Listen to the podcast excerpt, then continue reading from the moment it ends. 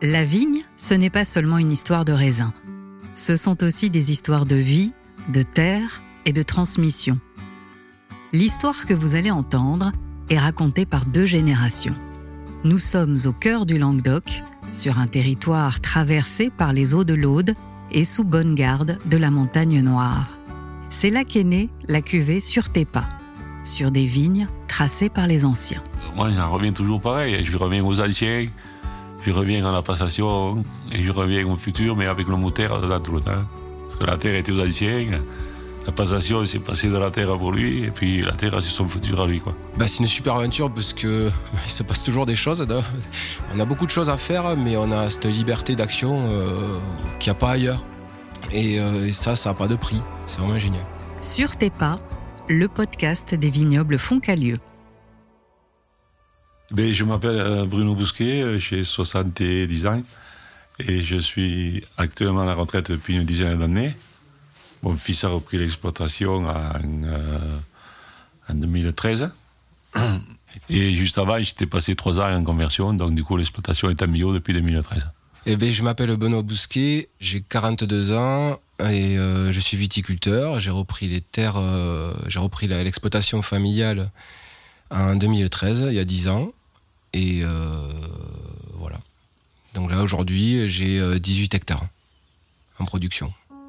Bruno, le père, et Benoît, le fils, sont viticulteurs près de Béziers.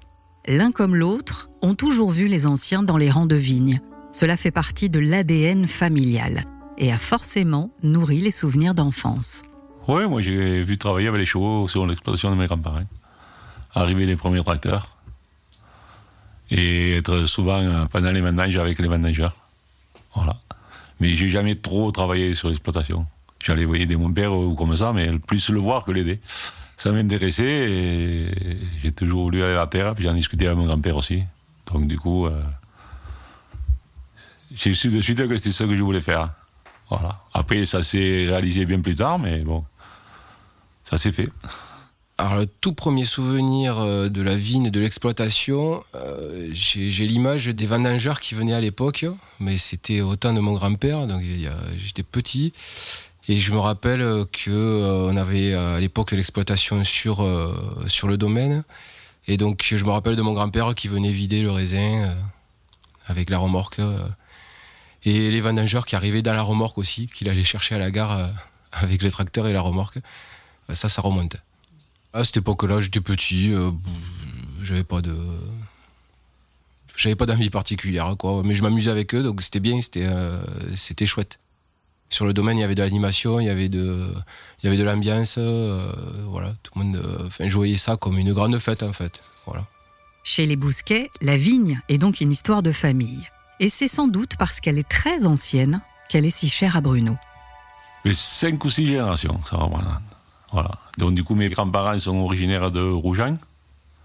Et après, mon grand-père, en revenant de la guerre, parce qu'il a été prisonnier trois ou quatre ans, il a vendu une partie des terres là-bas, il a acheté le domaine de la Courtade sur la commune de Béziers. En 40, euh, je crois qu'il a acheté l'exploitation en 48 ou quelque chose comme ça. Mon père a pris la suite, mais mon père avait aussi de l'exploitation du côté de ma mère. Qui, ma mère, elle, descendait de, de la Lozère.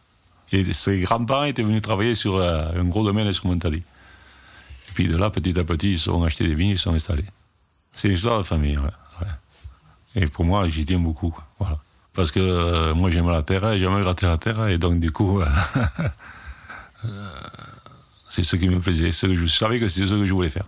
Voilà. C'est donc les deux mains dans la terre que la vocation est née très tôt dans le cœur de Bruno. Pensionnaire pendant toute sa scolarité, il retournait dans les vignes dès qu'il rentrait. Ce n'est pourtant pas là qu'il commencera sa vie professionnelle. Ma grand-mère déjà me racontait souvent comment, quand ils arrivaient tout ça de la vigne. Et après, bon, euh, moi, j'y étais, j'y allais, donc du coup, euh, j'aimais bien aussi cette indépendance de, de dire, de travailler d'une certaine façon, quoi. Sans avoir toujours un patron euh, sur le dos. Et moi, j'aimais pas trop comment je dois faire. Parce que moi, je voilà, quand je, voyais ça comme c'était déjà en place, euh, ça me plaisait bien. Donc du coup, j'ai dit pourquoi pas continuer. Et puis tout au départ, je devais reprendre derrière avec mes parents et mes grands-parents l'exploitation. Puis je me suis marié à 17 ans, donc du coup il m'a fallu arrêter les études et retrouver un travail en ville. D'où les pneumatiques, hein, voilà. Bien loin du raisin, c'est dans la vente de pneumatiques que Bruno a commencé à travailler. Car il fallait bien gagner sa vie. Il y restera une dizaine d'années avant de revenir au vin et à la terre à la disparition de son grand-père. De là, après, euh, je suis allé bosser en cave coopérative sur Montadive. Mon père était président et puis le caviste partait. Il prenait sa retraite, donc du coup, j'y suis allé. Euh, et donc, du coup, en partant de là, après, je suis allé travailler dans notre cave, soit à Marossan, euh, soit à Cazoul, soit à Nissan. Parce qu'après, je pouvais aller travailler dans n'importe quelle cave. J'habitais à Montadi, mais pendant les vacances, j'allais sur l'exploitation de mon grand-père, qui est à 2 km de Montadi. Donc, du coup, je passais beaucoup de temps là-bas. Ça ce que je voulais faire. Si Bruno a toujours voulu travailler dans la vigne et a donc fini par en faire son métier, cela n'a pas été le cas pour Benoît. Ses pas à lui l'ont d'abord mené vers le sport et l'activité de plein air, comme accompagnateur en moyenne montagne. La vocation de la Terre est arrivée après. Elle est venue un peu plus tard, quand euh, il y a eu un déclic, et euh, quand, euh, quand, j'ai vu, bah, quand mon père voulait prendre la retraite, et puis il, fallait, il fallait faire quelque chose de ces terres, je ne les voyais pas partir ailleurs, ça, ça, a été le déclic à ce moment-là. Voilà, mon père s'est retrouvé tout seul, puisque ma mère a décidé à ce moment-là, donc je me suis dit, tiens, ben, pourquoi pas y aller et euh, puis tenter le coup. Et puis en fait, c'est une super aventure. Et lorsqu'il se lance dans l'aventure, Benoît reprend une exploitation convertie au bio depuis plusieurs années. Son père, Bruno, fut l'un des premiers à sortir de la culture conventionnelle, parce qu'il voulait travailler autrement. Oui, sur les vignerons des Pyrénées-sur-Une, oui, on a été parmi les trois ou quatre premiers ça s'est fait naturellement, en fait. Hein. Déjà, je ne désirais pas beaucoup. Je, préférais euh, faire un peu de labour. ça s'est fait, ça s'est fait comme tout naturellement, en fait. Ça s'est fait parce que voilà. Et puis bon, maintenant, il y a quand même pas mal de matériel. Depuis le temps, quand même, ça s'est bien amélioré, le matériel. Donc, du coup, euh, c'est bien plus facile. On ne sort pas quand même tous les jours à purge, quoi. Ouais, voilà, parce que bon, je voulais, je voulais peut-être un peu cultiver autrement. Et puis moi, j'aimais bien toujours aller dans des dans des trucs que j'aimais bien toujours exploiter des choses ou découvrir des choses. C'est fantastique. Enfin, c'est pas moi qui ai fait le choix, mais je veux plutôt remercier mon père d'avoir fait ce choix-là parce que, bah ouais, c'est évident, quoi. C'est évident que, euh, pour moi, on cultive en bio. Euh, enfin, c'est le futur, c'est euh, c'est la notion du temps, c'est la notion de, du respect. Il y a beaucoup de choses dedans. Il y a un respect de la nature, il y a un respect de l'environnement, il y a un respect du client, Travailler en bio, Benoît n'a jamais fait autrement. C'est ici que la transmission prend tout son sens. Il s'inspire des anciens pour créer de nouvelles pratiques. On regarde le futur, on voit aussi ce que faisaient nos anciens, puisque bon, à l'époque ils tenaient la pioche. Bon, euh, de temps en temps on y a recours, mais euh, le moins souvent possible. Mais euh, on va plutôt essayer de copier la mécanisation qu'il y avait à l'époque aussi. On utilise encore des vieilles machines euh, qu'utilisaient les anciens. Euh, euh. Je pense à des cavaillonneuses qui, a un certain temps dans le domaine, se sert toujours. Comprenez la machine qui sert à désherber sous les rangs de vignes, à enlever ce qu'on appelle le cavaillon. L'autre particularité de Benoît, c'est sa passion pour la musique, qui l'accompagne à la ville comme à la vigne. Ah, c'est obligatoire la musique. C'était euh, une des premières choses que j'ai mis euh, dans, dans, le tracteur, d'ailleurs, la musique. Euh, et à l'époque, il fallait pas trop mettre de musique hein, quand même dans le tracteur. Oui, il fallait parce écouter le, bruit du moteur. Voilà, du coup, c'est bien, je vais travailler la musique, comme j'ai dit, mais le jour où tu as un pourri ou quelque chose comme ça, tu l'entends pas. Et tu continues. Et mais bon, Ouais, moi j'adore la musique, donc j'ai tout le temps la musique avec moi, tout le temps. En fait, je, moi je suis content d'avoir repris les terres familiale, euh, ça me touche quand je pense qu'elles étaient à mon arrière-grand-père, euh, qui, était là. Donc, enfin, voilà, ça me, touche. Euh, je peux pas dire pourquoi. Enfin, c'est comme ça. Et, euh, et puis, on essaye de les faire perdurer, quoi. Voilà. C'est l'objectif. Après, chacun à son époque, et ça, c'est important. Voilà, mon arrière-grand-père a vécu l'arrivée des premiers tracteurs sur l'exploitation. Nous, on vit avec euh, le bio, avec des, euh, d'autres démarches environnementales, voilà, d'autres types de travaux. Donc voilà, c'est l'évolution, chacun à son époque, mais bah, toujours sur les mêmes terres. Voilà, c'est euh, c'est bien. Oui, c'est très important parce que je suis super content qu'il ait pris la suite. Et dans ce passage de relais, qu'est-ce que Bruno pense avoir transmis à son fils?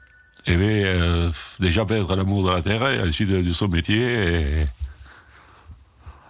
et, puis apprendre à bricoler, à réfléchir sur des trucs euh, qui ne sont pas faciles des fois. Apprendre un peu de recul surtout. Voilà. J'aime bien aller voir comment ça passe, j'aime bien aller voir comment ça pousse, euh, j'aime bien aller voir ce qu'il fait. Donc, le savoir-faire sur, euh, sur le mécanique, c'est énorme parce que j'ai pas du tout. Euh, j'ai pas fait de formation euh, sur la mécanique, enfin, sur, sur les réparations mécaniques. Donc c'est lui qui m'apprend tout. Hein. C'est pas si l'histoire, c'est déjà pas de dire il faut économiser, mais disons que c'est un budget qui, qui, ne sort pas et donc du coup on peut le remettre sur autre chose aussi. Quoi. Et puis on est autonome, quoi. Voilà, moi j'aime bien être autonome.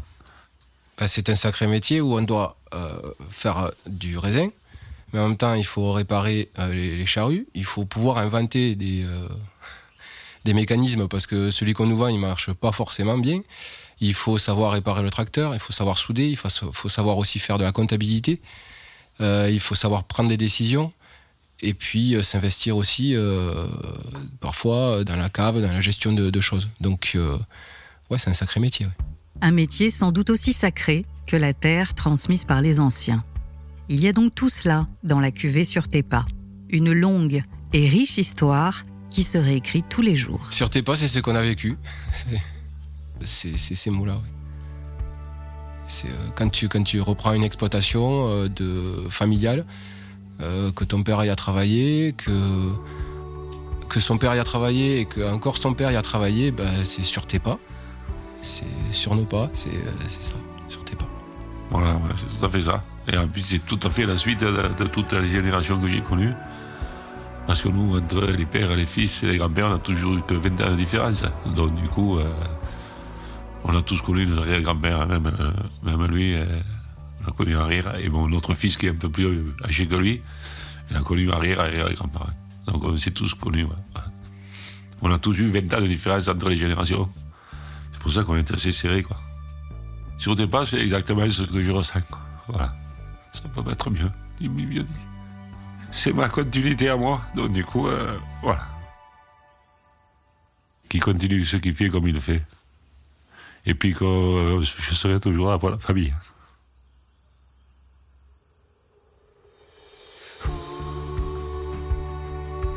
Allez, c'est à nous deux. À nous deux, papa. Au passer à lire.